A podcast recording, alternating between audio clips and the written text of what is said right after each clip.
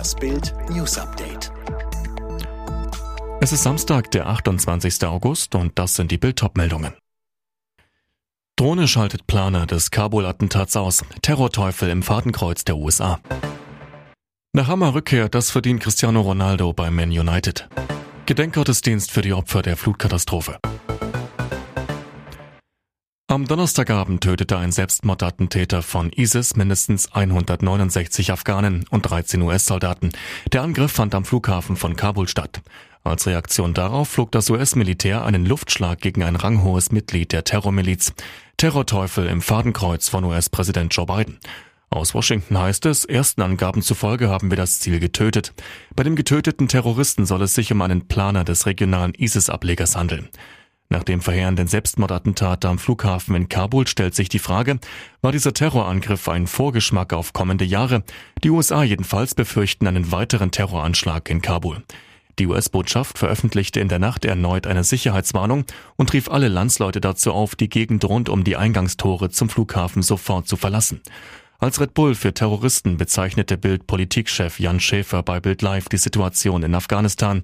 Was nach dem kurzfristigen Energieschub kommt, ist jedoch noch offen.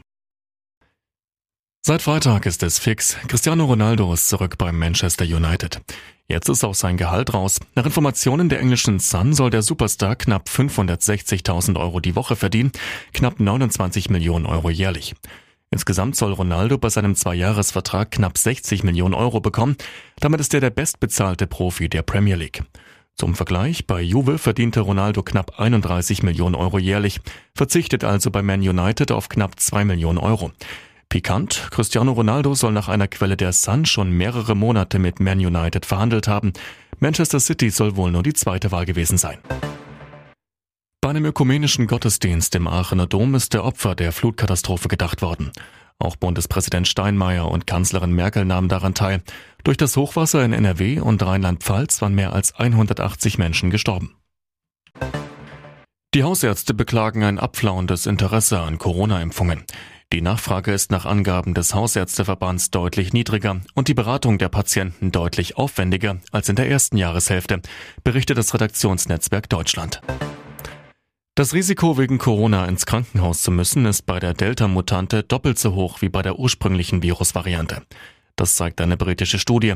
Die meisten Krankenhauspatienten waren demnach gar nicht oder nur teilweise gegen Corona geimpft. Bei den Paralympics in Tokio hat Lindy Awe Bronze im 100-Meter-Sprint geholt. Leon Schäfer sprang kurze Zeit später zu Silber. Zuvor gewann Schwimmerin Verena Schott ein zweites Mal Bronze. Beim Tischtennis holte Thomas Schmiedberger Silber und Stefanie Grebe Bronze. Alle weiteren News und die neuesten Entwicklungen zu den Top-Themen gibt's jetzt rund um die Uhr online auf Bild.de. Und nun noch eine Werbung in eigener Sache. Zum Start der Bundesliga bietet Bild die günstigste Dauerkarte. Schau dir jetzt alle Highlights der ersten Bundesliga und zweiten Bundesliga direkt nach Abpfiff an und sichere dir zwölf Monate Bild Plus für nur 29,99 statt 79,90 unter bild.de slash Alexa.